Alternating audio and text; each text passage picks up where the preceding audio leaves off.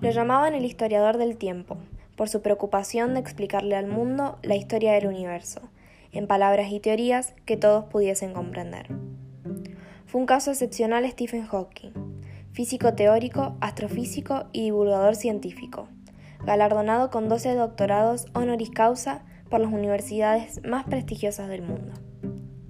Profesor de la Universidad de Cambridge, distinguido con el Premio Príncipe de Asturias, con la Orden del Imperio Británico y la Medalla Copley, entre muchos otros.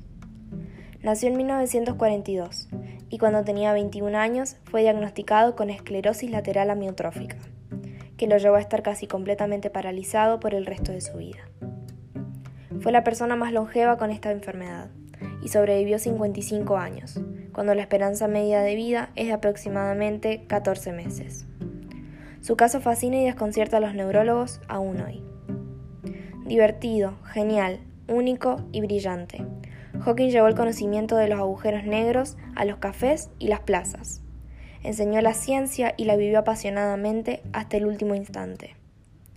Stephen Hawking brilla con luz propia en el firmamento de los genios.